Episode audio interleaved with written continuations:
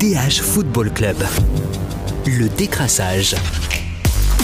Salut à tous, très heureux de vous retrouver dans le DH Football Club pour un nouvel épisode du décrassage casting du jour. Bonjour, sprinte-t-il autant qu'Islam Simani Je ne crois pas. Salut Romain Van T'as raison, bonjour. A-t-il l'aisance technique d'un William Balikwisha Ça dépend vraiment des moments. Salut Maxime. Salut. Par contre, je peux vous garantir que François Garrigue va plus vite que certains défenseurs de Ligue. Salut François. Salut Jonathan. Et vous le savez, dans le décrassage, l'important c'est les trois points. L'important, c'est les trois points. Et à tout seigneur, tout honneur, on va commencer par l'homme de ce classico, Islam Slimani. On va se demander comment il s'est rendu indispensable à Anderlecht. Mais avant cela, messieurs, je vous fais souvent pronostiquer euh, le sort des rencontres. Chapeau à Stéphane qui avait pronostiqué deux partout et à Kevin aussi parce que Stéphane lui avait grillé la politesse de partout. Voilà, Euh, on les embrasse. Romain, euh, Islam Slimani euh, a encore marqué ce match de son empreinte. Ça devient une habitude depuis qu'il est arrivé. Ouais, ça devient une habitude parce que même quand il marque pas, il est important. Euh, ici, il a fait dans les chiffres, même si son, son penalty, je pense que ses équipiers vont, peut-être douter de lui, vu comment, surtout ses équipiers ont, frappé les tirs au but face à Ludogorets. Euh, mais clairement, il fait, un, il fait un bien fou. Ici, on l'a vu, il est ultra efficace. Il se projette tout le temps vers l'avant dès qu'il a une occasion. Il met le pressing tout le temps sur ses, adversaires.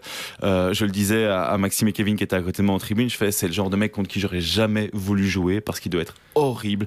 Il tire les maillots, il est, il est vicieux dans le bon sens du terme. Et en plus, il travaille, il a le sens du but. Honnêtement, à le- à l'instant T, je- on ne sait jamais comment ça va, ça va évoluer, mais c'est une super pioche de la part d'Anderlecht d'avoir mis ce mec sous contrat euh, jusqu'en fin de saison. Six matchs, trois buts, une passe décisive, mais il y a aussi euh, tout ce qu'on voit pas derrière les chiffres, Max. Oui, on voit aussi beaucoup de demandes à l'arbitre de donner des pénalties et des cartons. Donc ça, c'est peut-être son petit défaut. C'est assez gentil parce qu'il le disait lui-même à l'interview d'après-match. Ça fait partie du jeu. Mais c'est un joueur effectivement qui pèse sur une défense et qui emmène aussi les autres dans cette- son enthousiasme, dans sa grinta. Euh, grinta qui est un petit peu liégeoise. Romain, on en parlait, on en parlait hier. Et c'est vrai qu'il a ce côté un petit peu chauffeur de salle aussi, Slimani. Et dans un Anderlecht où on avait un peu du mal à se retrouver, etc. Ben c'est lui finalement qui, euh, qui met l'étincelle. C'est Il marque simple. même du genou. hein. Oui, il marque de partout. Et en fait, ce qui est fou, c'est que vous m'auriez dit qu'il arrivait à 5 ans et à Anderlecht.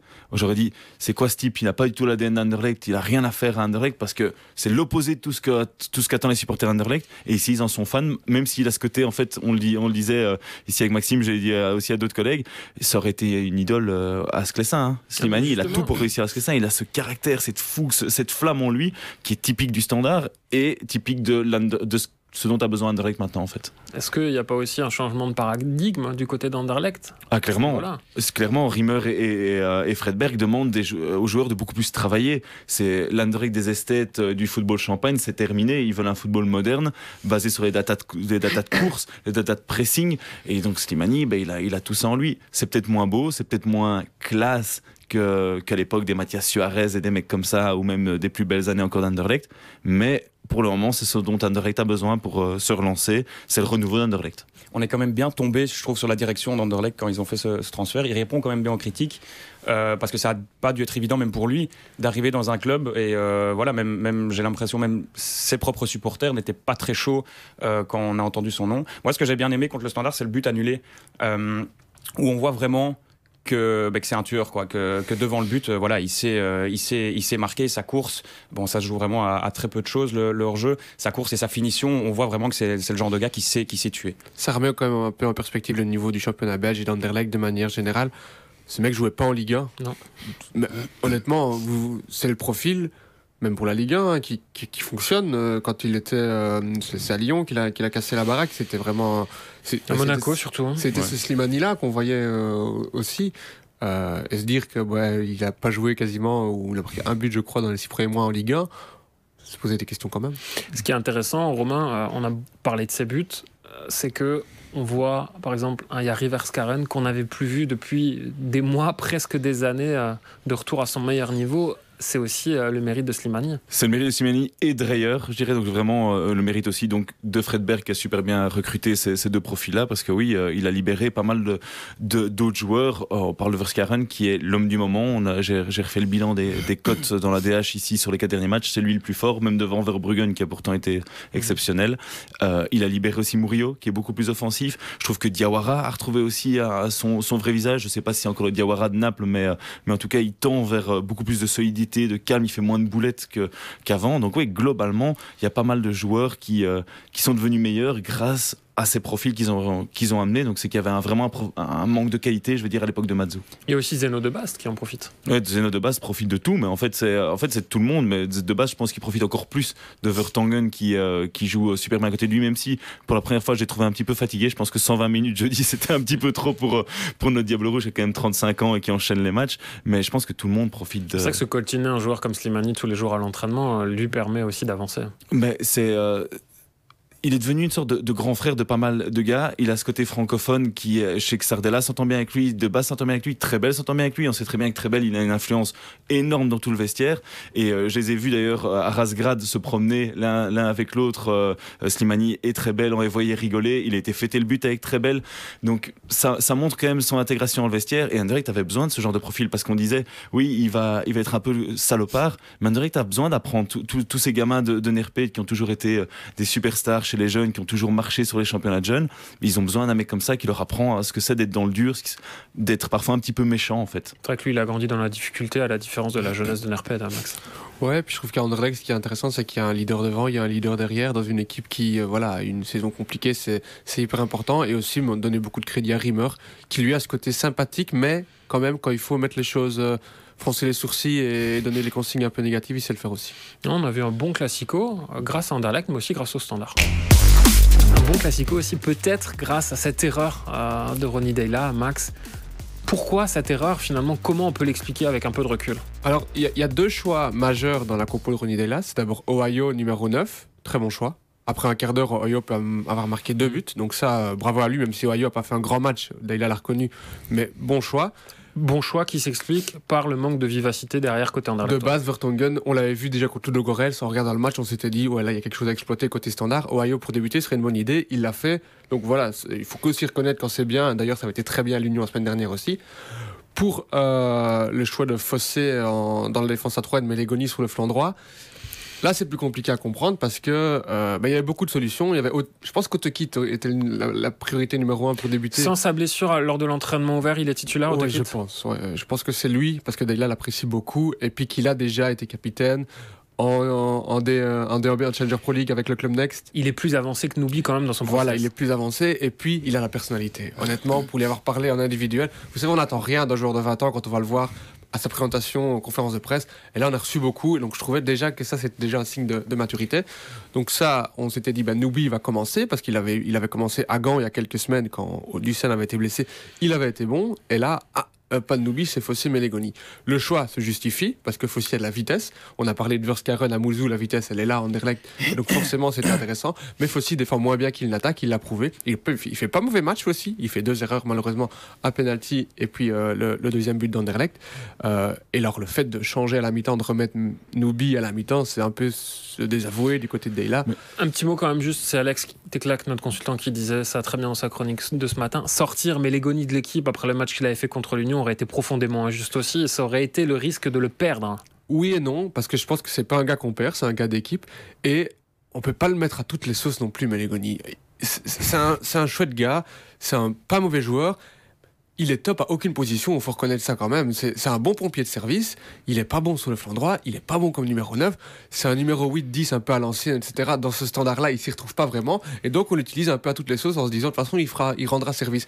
Il rend des, des, des 6 sur 10, mais il fait jamais un 7 sur 10, Melégoni. Donc ça, je pense que c'est aussi à remettre en perspective. Mais ce qui m'a choqué, c'est surtout qu'il n'y ait pas cette double couverture sur Amouzou. À un moment, euh, n'importe quel amateur de foot dans son canapé comprend que la diagonale de Bast à Mouzou, c'est plus devenu une habitude, c'est un cliché à Anderlecht fait. Ils font que ça. Quand il y a un problème, ils savent pas sortir le ballon, ils donnent le ballon à De Bast, longue transversale dans la profondeur vers Amouzou.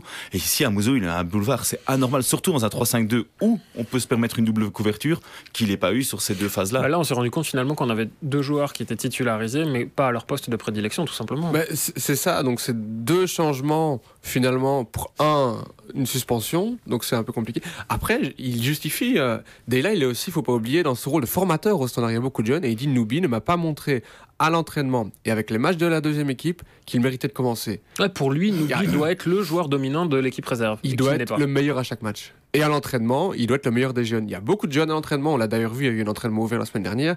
Il y avait le jeune Burberry, il y avait Calu, il y avait euh, Noah Mawete qui est un très bon euh, défenseur. Euh, et Nubi n'était pas au-dessus d'eux. Et c'est ce que Deyla attend de lui en disant es plus, tu es plus avancé, montre-le. Après, tu le disais, euh, il y a eu l'action qui était mauvaise, il y a eu la réaction qui était bonne parce qu'il n'a pas hésité à changer ses plans dès la mi-temps. Ça, c'est Deyla. Il est, il est aussi capable de dire ben voilà, quand, quand je me suis trompé ou quand ça ne va pas. Parce que je pense pas qu'il reconnaîtra s'être trompé. Euh, parce qu'en direct, tu as fait une très bonne première mi-temps en flanc gauche. Le flanc gauche, t'es plus fatigué en deuxième, deuxième période. Ça, ça joue aussi. Euh, maintenant, la réaction a été bonne, le, le, rééquilibre a été fait et le standard en deuxième mi-temps, même si le temps fort d'Anderlecht, c'est aussi en début de deuxième mi-temps, il y a quand même pas mal d'occasions. Il y a ce, ces, ces, deux buts euh, annulés. Euh, ben voilà, il y a eu un peu plus de consistance dans le collectif Standardmen. Romain, ça a été, ça t'a surpris quand même de les voir à, à ce point-là en difficulté, puis après de les voir réagir en seconde période? Globalement ou euh, le standard, tu veux le dire? standard. Le standard, oui, non, ça m'a. Ce qui m'a frappé le plus, c'est en fait, c'est tous les petits déchets parce que je trouvais que le standard avait des bonnes intentions. Euh, quand je les ai vus arriver à Anderlecht comme ça, avec euh, avec cet esprit conquérant les premières minutes, je me suis dit, ouf, ça, va être, ça va être une équipe costaud. Et je trouve qu'il y a eu une sorte de perte de vitesse, mais il y avait toujours des bonnes idées. Il y a, quelque chose dans ce standard, et ça, on l'a, souvent dit ici, c'est que tactiquement il y a quelque chose, techniquement il y a quelque chose, et puis il y a toujours un petit truc qui foire aussi. Donc c'est ça qui m'a un peu frappé dans ce dans ce standard là, c'est ce manque à la dernière passe, on a vu des, euh, je veux dire, des déchets techniques où on se regardait parfois en tribune avec les collègues en se disant mais on est où là? Et puis des éclairs de génie. Donc oui, c'est, c'est, j'ai un peu de mal à comprendre le niveau réel de ce standard et le, le, le niveau réel qu'ils peuvent amener en fait. Tu vois. Et il y a un lien qui est vraiment le lien majeur. Tu parlais de cliché Anderlecht avec euh, De Bast à Mouzou. Le standard, c'est Zinkernagel Donum quand ce duo-là a de l'espace et de la liberté, le standard va être bon. Parce qu'ils ont cette qualité. Euh, ces deux joueurs, qui ces deux vrais joueurs de foot -hmm. qui savent aller vers l'avant et euh, qui ont de la vitesse, de la technique. Quand c'est un peu plus compliqué, ça a été le cas en deuxième période notamment, Zinkernagel le disait, c'est vrai que quand on nous bloque avec euh, Donum, et euh, souvenez-vous du match standard-courtrai, homme contre homme, deux hommes sur Zinkernagel, un sur Donum, on les a pas vus du match. Ce qui met en relief la bonne sortie aussi de Murillo, qui a souvent été critiqué, il faut aussi le dire quand c'est bien. Messieurs, pour finir sur le Classico, euh, finalement c'est un bon match pour le spectateur neutre, mais c'est une très mauvaise affaire pour les deux équipes. Oui, on va commencer par le standard. Pour le top 4, évidemment, avec la victoire du, du club Bruges, bah, celle de Westerlo aussi euh, face à l'Union, bah, c'est pas une bonne affaire, mais euh, rappelons quand même que le Standard va affronter deux candidats au top 4 dans les deux semaines à venir, c'est-à-dire Westerlo à domicile et puis Bruges à l'extérieur. Quand on sait euh, la capacité qu'ils ont à, à, prendre des points dans les gros matchs, donc ici 4 sur 6 face à l'Union et Anderlecht, c'est pas non plus. Euh, c'est pas terminé, je pense, pour le Standard. Romain? Pour le top 8, Anderlecht est sous pression. Maintenant, il y a Charleroi qui a gagné, mais je pense que vu la forme actuelle d'Anderlecht, ils seront, ils seront top 8. Et j'espère que le Standard sera, sera top 8 aussi, parce que ce Classico à ce niveau-là, avec cette intensité-là, ben, on va en revoir cette saison. Il y a une équipe qui doit quand même se méfier un petit peu, qui lorgnait la tête, mais qui n'avance plus, c'est l'Union. François, pourquoi l'Union inquiète après cette défaite à Westerlo avec 4 nouveaux buts encaissés Ça commence à faire beaucoup. Ouais, ça fait beaucoup. 8 en deux matchs. Ils ont encaissé un quart de leur but en championnat sur euh, les deux derniers matchs. C'est d'autant plus rare que, ben, je, pense, depuis deux ans, on n'arrête pas de le répéter. La grande force de, l'Union, c'est leur solidité défensive, c'est le collectif. Et ici, il y a eu euh, à Westerlo, on, a même vu des, comportements assez bizarres de joueurs qui s'engueulaient entre eux. Euh, Maurice qui râlait beaucoup pour, euh, sur des joueurs qui ne faisaient pas des retours défensifs comme Adingra qui, qui, marchait euh, alors qu'il est quand même euh, c'est quand même son rôle de, de, de venir défendre sur des quand, quand ça part de, de, son, de son flanc. Thomas Burgess aussi qui ont eu des comportements assez, assez négatifs euh, faire rare aussi certains joueurs qui n'ont qui n'ont pas voulu parler après après le match alors que à l'Union même après des défaites mm -hmm. euh, souvent ils sont euh, ils sont toujours euh, ouverts pour euh, pour parler. Donc on sent qu'il se passe quelque chose. Il y a déjà eu un peu cette période là en août quand ils ont quand ils ont perdu contre contre Malines puis euh, chez euh, à Glasgow. Il y a eu la, y a la, la défaite contre l'Antwerp aussi un peu euh, très peu de temps après donc voilà, ils, ont, ils savent déjà un peu ce que ce que c'est une mini crise, même si euh, même si le mot crise euh, n'est pas trop avancé euh, à l'Union. et je pense que ben, on, on, va voir la réaction ce jeudi. en cas de victoire et de qualification, ben, on oubliera complètement ces, ces, deux dernières lourdes défaites. En cas de en cas d'élimination, là, ça va être autre chose. Tu le disais, il y en a beaucoup qui n'ont pas parlé. Il y en a un qui s'est adressé à la presse, c'est Anthony Maurice, qui a eu quand même des mots assez forts. Il a appelé à une remise en question de chacun. Il visait qui? Bah, il visait il n'a pas voulu dire qui. euh, c'est toujours, c'est toujours euh, difficile. Après, voilà, il y a. Euh, individuellement, un joueur comme Adingra, par exemple, je pense, n'a pas fait le travail euh, qu'il devait faire. Euh, D'ailleurs, la Poussin est rentré hein, euh, autour de la 70e minute et en, en, 20 minutes, il a fait beaucoup plus qu'Adingra en, en, en, 70. Euh, après, je pense qu'il y avait eu aussi des erreurs individuelles de, de plusieurs joueurs. Euh, il y, a, y, a y, a, des choses qui, voilà, qu'on qu a vu contre, contre Westerlo euh, qu'on ne voyait pas du tout avant, euh, comme par exemple, enfin voilà, des défensivement. Parce se voit un petit peu trop beau, tu penses? Il se voit peut-être un, un, petit les bases. Oui, peut-être. Et euh, oui, et, et, et comme euh, comme Maurice le disait, certains ont, ont peut-être cru, ben voilà, on, on, se déplace chez le chez le promu. Euh, il y a, euh, voilà, ça, ça, ça, va aller. On est on est on est l'union. Peut-être que certains se disent maintenant, on est l'union, alors que justement, c'est l'union et, c'est justement ça la base de l'union, mm -hmm. c'est que s'ils veulent aller loin, ben ils doivent rester les pieds sur terre et, et, se dire que, que ça reste finalement entre guillemets la petite union. C'est comme ça que c'est comme ça qu'ils avancent depuis un an et demi et c'est ça la mentalité qu'ils doivent avoir s'ils veulent continuer euh, à être au sommet. Mois de mars qui s'annonce démentiel hein, pour les unionistes parce que François y a cette demi-finale retour de coupe contre l'Antwerp, il y a la double confrontation contre l'Union de Berlin qui a perdu contre le Bayern en championnat 3-0 mais qui reste une grande grande équipe d'Allemagne.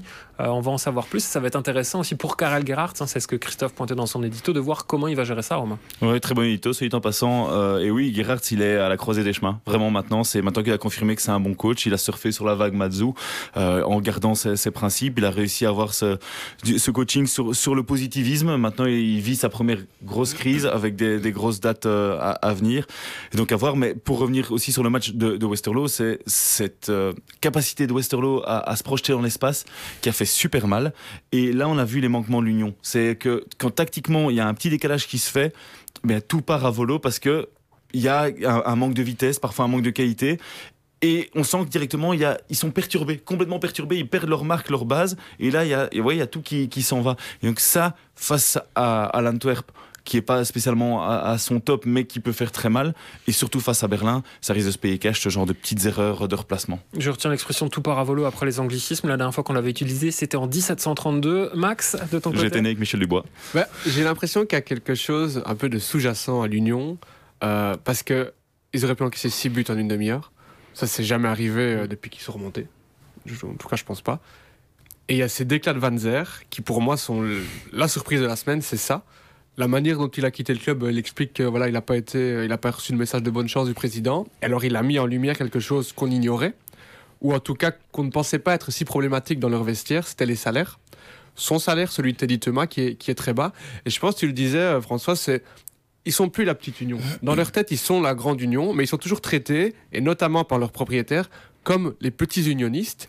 Et j'ai l'impression qu'il y a dans, un, dans une forêt de positivité une étincelle de négativité et ça pourrait tout enflammer. Oh, attention à la crise de croissance, hein, François. Oui, et, et, ce que je trouve la, la, grande différence aussi par rapport au, au début de saison, c'est qu'ici maintenant, ben, il y a certains titulaires indiscutables qui sont absents pour, euh, pour suspension, pour blessure, un Van der Heyden, euh, ben un Van Zer qui est parti. Et j'ai l'impression que Gerhardt essaye un peu différentes choses à droite à gauche et que voilà, il n'y a, a, pas comme la, comme la saison dernière, on, euh, souvent on disait à, à Matsu, oui, mais c'est tout le temps le même 11, euh, c'est même tout le temps les mêmes 14, les mêmes 15. Ici, le groupe est peut-être un peu plus, plus, plus grand, mais on n'a pas l'impression qu'il a vraiment son équipe de base. Par exemple, Nilsson qui jouait contre mm -hmm. Westerlo, bah, c'est un gros travailleur, mais il n'a pas eu une action euh, euh, à se mettre sous la dent. Est-ce qu'il fallait pas mettre Vertessen beaucoup plus tôt? Euh, Voilà, y y a pas. J'ai l'impression qu'il n'y a pas le, le, 11 maintenant très clair dans la tête de, Gerhardt.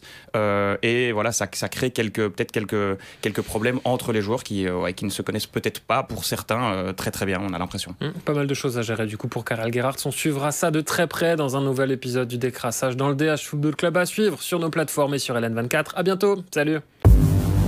DH Football Club. Le décrassage.